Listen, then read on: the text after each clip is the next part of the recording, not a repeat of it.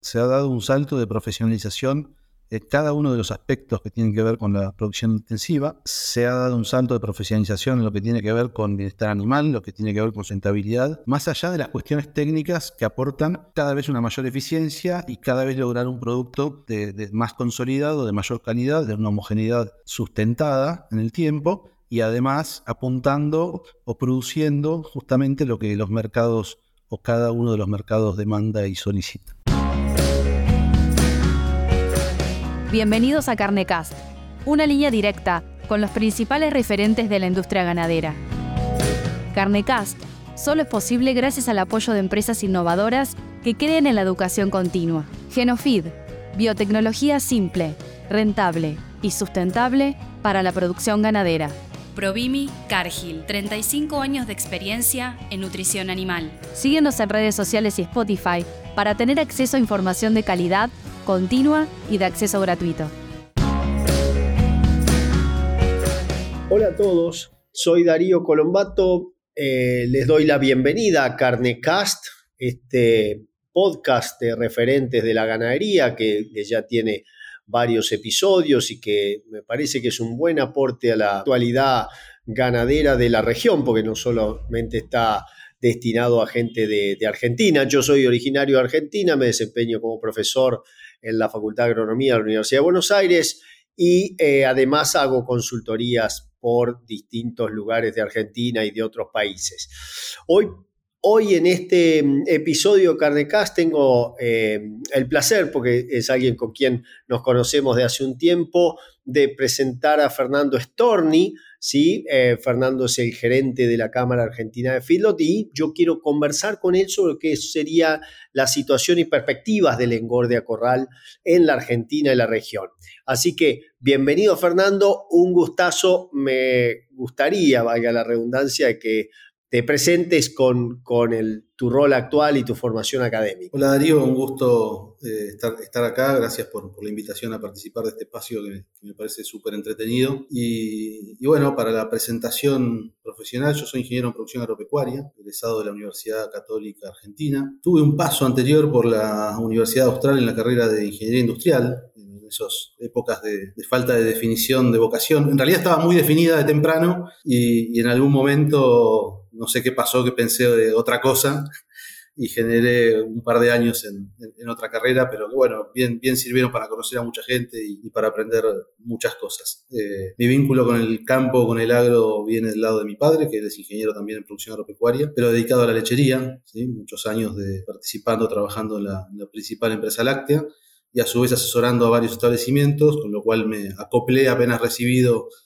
a la labor de, de, asesoramiento de establecimientos ganaderos eh, y a su vez empecé a trabajar de manera part-time en la Cámara en un tema que tiene que ver con calidad y ambiente, justamente en el diseño de un sistema de gestión de calidad. Y empecé a tomar distintos roles. Estaba part-time, empecé a tomar distintas acciones. Había un gerente, Rodrigo Troncoso, que después pasó a estar como subsecretario de ganadería. Y en ese paso de Rodrigo como subsecretario ocupé yo la gerencia desde el fines de 2015 en adelante, y hoy hace dos años ocupando ya la presidencia también de la Cámara. Perfecto, gracias por eso de la presidencia, me parece que es un punto importante. Eh, también, y me había quedado pensando antes por el paso por la ingeniería industrial,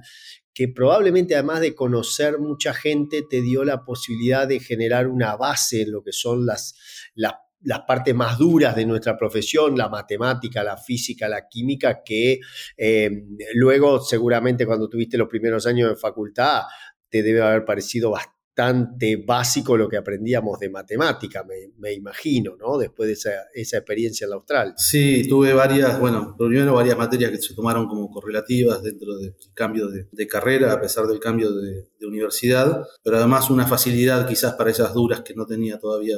pendientes que, fue realmente útil en ese, en ese momento. Y además, encarar la carrera ya un poquito más grande, creo que me dio la posibilidad de hacerla bien de corrido, estaba abocado a recibirme, yo ya estaba casi por tener familia, eh, me, casé, me casé joven y, en definitiva terminé la carrera ya con, con un hijo con un hijo a cuestas. Todo un mérito en cualquier situación el poder terminar en eso. Y contame, y ya metiéndonos en el tema de la, de la charla, eh, lo que mencionabas de la presidencia de la Cámara Argentina de Feedlot. Contame un poco qué es la Cámara Argentina de Feedlot, quiénes son los miembros constituyentes de esa Cámara de Feedlot y qué es esto de brindar servicios eh, tipo de hotelería, además, para quien no está familiarizado. A ver, la Cámara, bueno, es una institución que representa a productores de, engorde a corral en todo el país. Es una Cámara nacional de adhesión voluntaria, es decir, que no hay ninguna obligación de pertenecer, sino que quienes pertenecen creen en la participación en una institución, en la suma de, voluntades y buscan,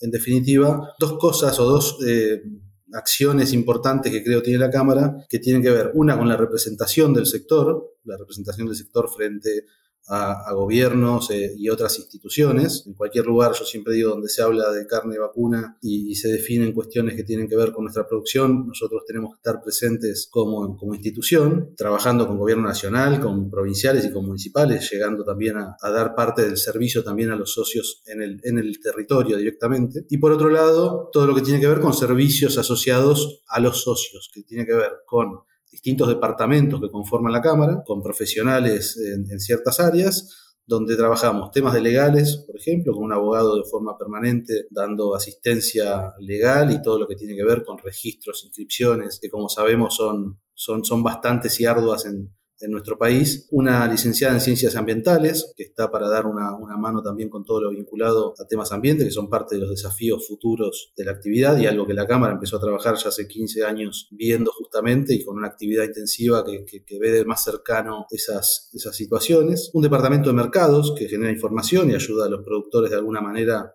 a tomar mejores decisiones con mejor información sobre, sobre situaciones de, la actividad eh, y la ganadería en general. Y en definitiva, bueno, un área de comunicación, un área administrativa, pero en definitiva lo, resumimos también en que tratamos de estar pensando nosotros todo lo que el productor no puede estar pensando porque tiene que estar dedicado a producir y a producir cada vez más eficientemente. Entonces nosotros nos dedicamos justamente a estar pensando el sector desde ese punto de vista y tratando de generar un mejor ambiente para el desarrollo de la actividad. Claro, esas dimensiones ambientales donde, donde voy a volver después eh, como la misma dimensión legal, el tema de todo lo que sean los registros, las ubicaciones de los feedlots y demás. Yo creo que sobre esas dos cosas voy a volver después, pero déjame preguntarte, eh, porque aún recuerdo algún, algún intercambio que tuvimos hace unos meses con el tema de la coyuntura actual del negocio. ¿sí? ¿Cómo, cómo ve la Cámara, a partir de los informes que mandan eh, los, los este, establecimientos que son socios de la, de la Cámara,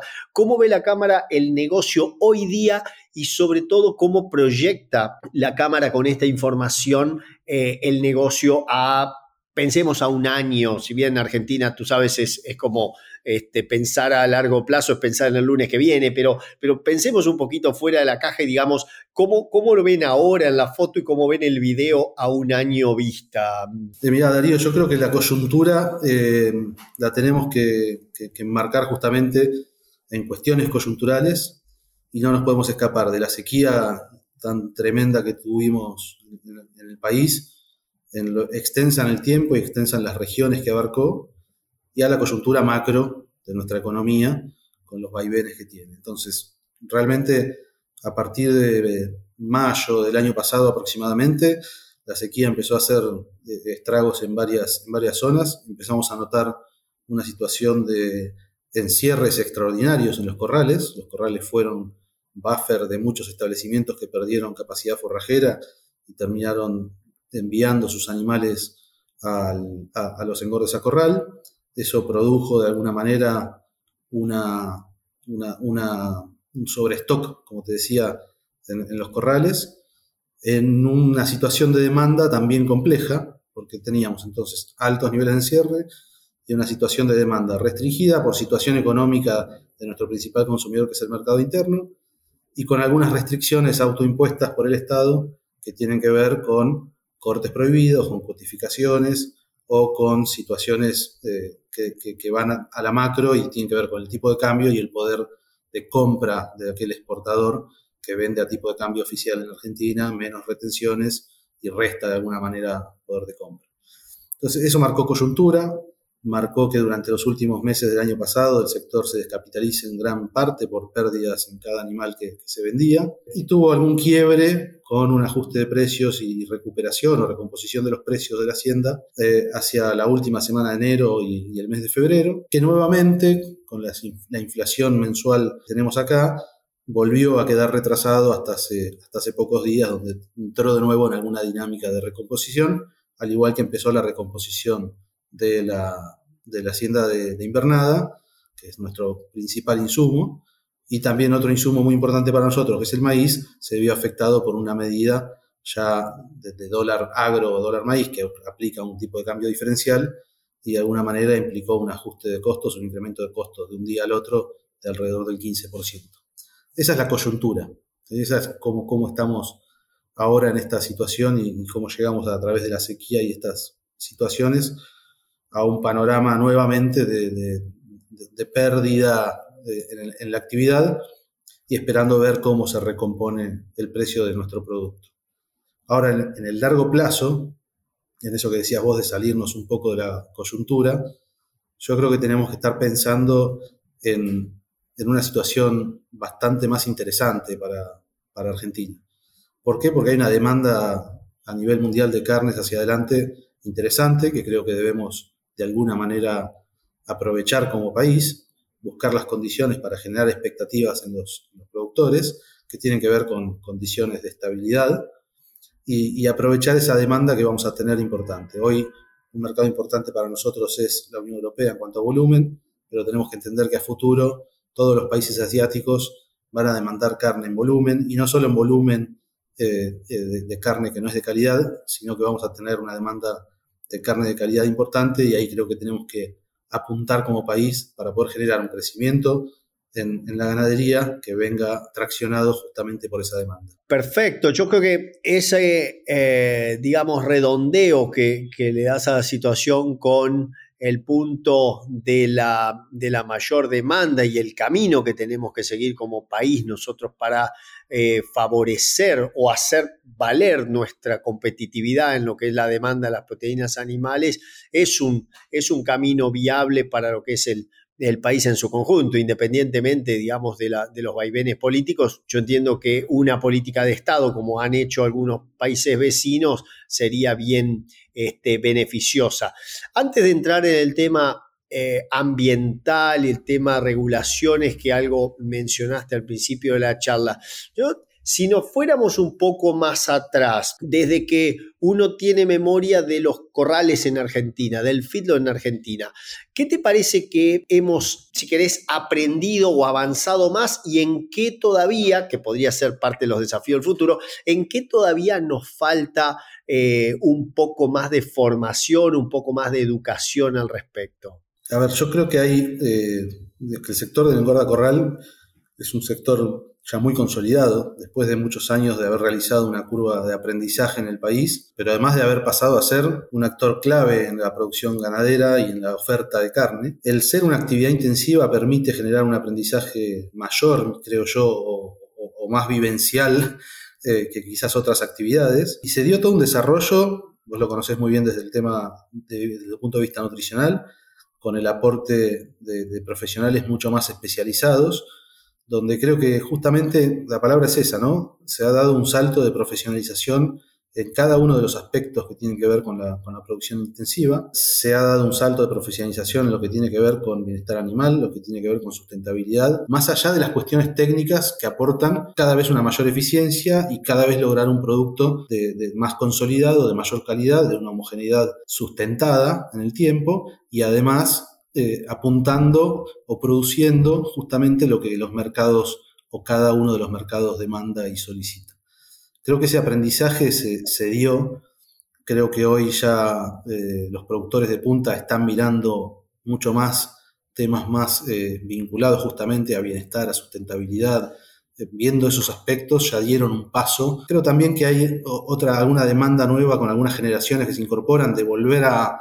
generar algún espacio de, intercambio en lo técnico, pero en otro, en, otro, en, otro, escalón ya directamente. Debates técnicos que se daban hoy ya creo que en algún sentido dejan de darse, están ya ciertas cosas establecidas aunque claramente todo tiene que ser discutido, pero de alguna manera pasamos de estar probando productos, probando sistemas, probando eh, mecanismos y probando formas de manejo, a, bueno, este es nuestro sistema, lo vamos profesionalizando y ya el grado de, de mejora es cada vez más finito, ¿no? Estamos en una sintonía fina. Provimi Nutrición Animal pone a tu alcance tecnología e innovación, soluciones nutricionales completas y consultoría profesional para maximizar el retorno de tu inversión. Provimi es Cargill Animal Nutrition and Health. Ese es un buen punto, porque yo solía ser de eh,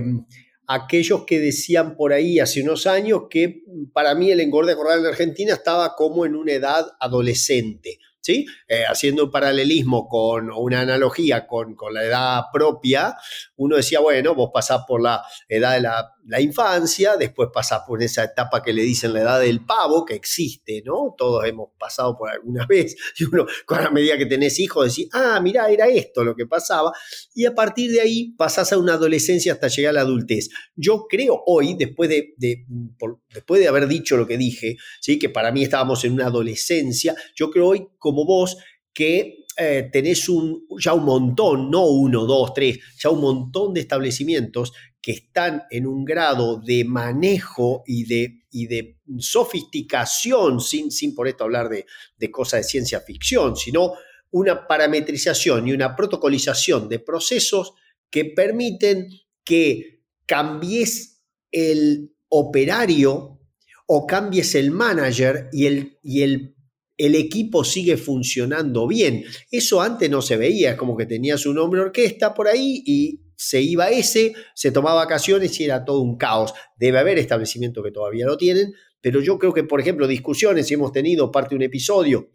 Decir, bueno, a ver, procesamiento del grano. Antes éramos capaces de llegar al, digamos, al maltrato físico discutiendo el procesamiento del grano. Hoy sabemos que hay un procesamiento de grano para cada modelo y si le funciona bien a ese, bueno, que se haga eficiente en eso. Hay cosas no negociables. La comida debe ir adentro del comedero y para esto tenés que tener diseños acordes y cuanto más cerca de un pueblo, vas a tener que cambiar las dietas o, cambiar el, modo de producción. ¿Sí? Y eso me lleva directamente al tema ambiental, en donde sí vemos que hay muchas de las generaciones nuevas, vos conocés gente que también hemos tenido acá en, los episodios de Carnecás, como la familia Barrios Barón y otros, digo, los conozco porque voy, voy a ese campo y, son socios muy activos en la Cámara, es decir, en donde ya la nueva generación me está pidiendo mucho más que me, que me ponga a pensar en la parte ambiental, ¿sí? Y en eso, y recordando a Rodrigo en los primeros años y después contigo,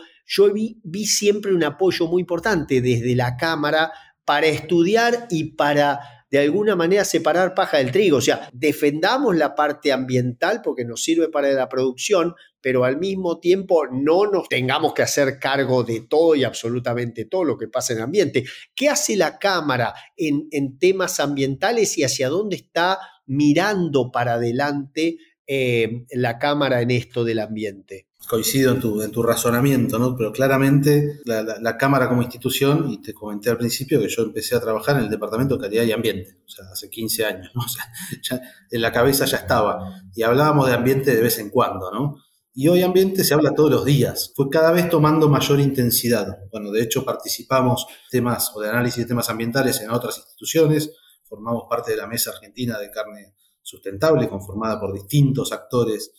de, la cadena y hasta incluso con organismos de la, sociedad civil, porque creemos que, es clave estar definiendo justamente los parámetros de sustentabilidad con la validación de alguna manera de estas instituciones preocupadas por los temas de ambiente. Entonces, hay, todo un trabajo institucional eh, que, está direccionado justamente a, mostrar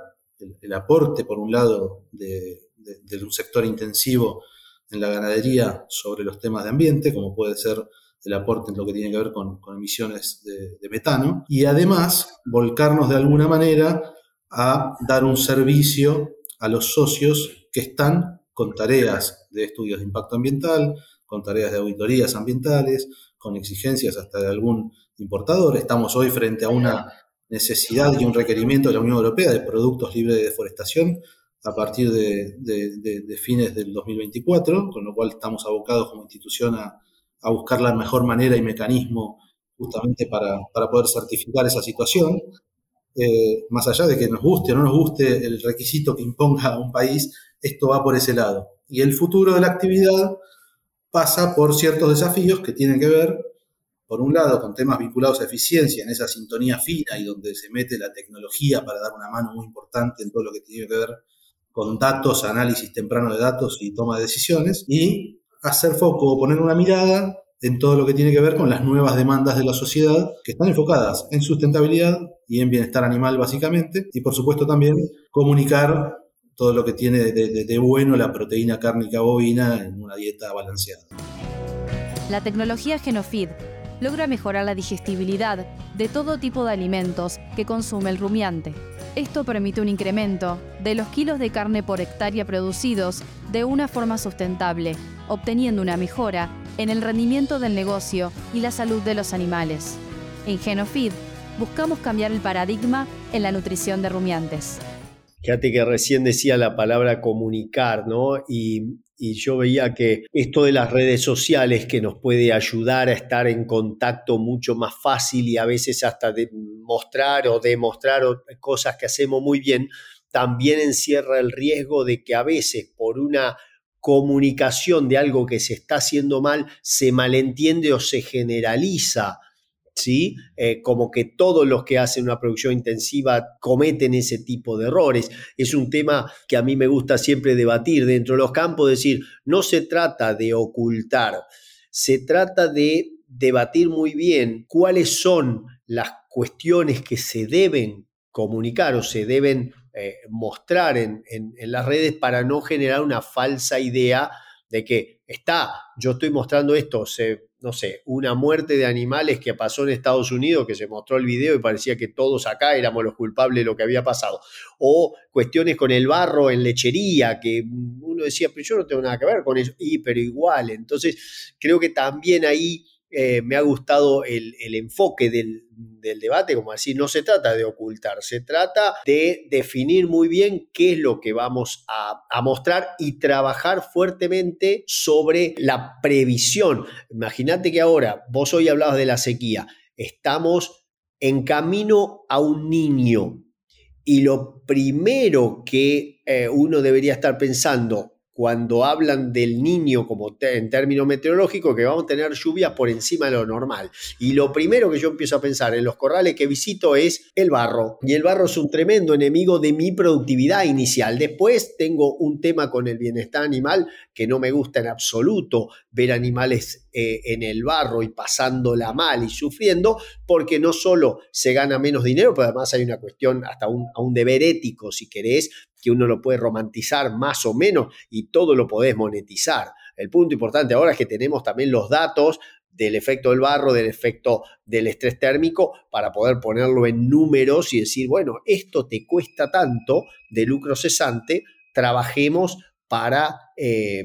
modificar esa situación. Yo creo que en ese sentido, productores que por ahí eran mucho más reacios a ese tipo de inversiones, hoy son mucho más amigables, si bien siempre va a ser caro, ¿sí? Porque, pero una cosa es caro y otra cosa es costoso. ¿Sí? Hay cosas que son costosas al principio, pero que redundan en un beneficio a largo plazo. Porque eso después me lleva, y, y esta es la pregunta, es decir, las regulaciones. Si vos te tuvieras que comparar contra Uruguay, que me imagino que es un modelo que siempre miramos nosotros en cuanto a regulaciones de los sistemas intensivos, ¿cómo ves estas regulaciones en cuanto a sombras, en cuanto a espacios físicos, en cuanto a, áreas verdes alrededor de los feedlots? ¿Cómo lo ves evolucionando en Argentina, sabiendo que Argentina puede tener un feedlot en Salta, un feedlot en San Pedro, provincia de Buenos Aires o un feedlot en San Luis. ¿Cómo, cómo te imaginas eso dentro de lo que puedas dar como mirada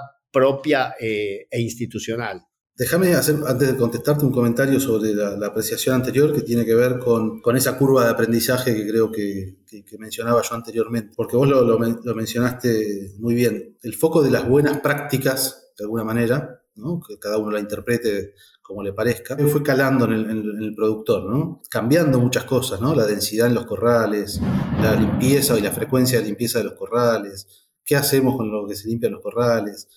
Creo que no lo mencionamos antes y es parte de justamente de esa curva de aprendizaje y de ese cambio que vimos en estos años. Ahora, eh, yendo a la, pregunta, y, vos hacías parte de la respuesta, creo que es muy complejo eh, generar regulaciones sobre temas específicos a nivel nacional cuando las condiciones difieren tanto. Nosotros tratamos siempre como Cámara cuando nos enfocamos en análisis de, normativas, hacer foco en algunos puntos claves que en definitiva después determinan la forma de producir en cada lugar. Primero, eh, zonificación y uso de suelo. El municipio es quien define para qué es apto cada, cada territorio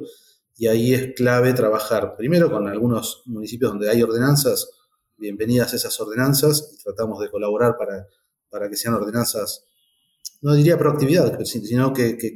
no estén pensadas las ordenanzas solamente para un caso concreto que puede tener algún problema en particular, ¿no? Porque nos encontramos muchas veces con alguna situación de, de malas prácticas y se termina queriendo legislar por esa situación en particular. Entonces, fundamentalmente eso. Y después, lo que nos va a dar de todas las condiciones por probables impactos, medidas de mitigación, es el estudio de impacto ambiental serio y presentado ante la autoridad de ambiente. Entonces, ahí, es donde hacemos foco como institución, en donde, en visualizar, más allá de las inscripciones sanitarias en el organismo, en el SENASA, que, por supuesto hay que, hay que tenerlas y tramitarlas, pero bueno, nos encontramos con, a veces con algunos temas burocráticos, con el estudio de impacto ambiental que se presenta y nunca tiene una devolución de parte de la, autoridad ambiental de la provincia, con, la inscripción que se complejiza porque piensa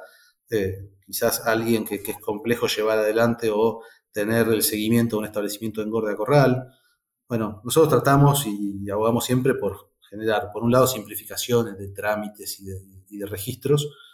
eh, que permitan de alguna manera y pongan alguna zanahoria para que el productor esté en el registro, participe con las buenas prácticas que tenga que participar, genere justamente los estudios que tenga que generar y eso lo va a llevar a, una producción cada vez más amigable con el ambiente, con cuidado del bienestar animal y pensando en, cuestiones productivas, poner foco en las cuestiones productivas y no en los trámites.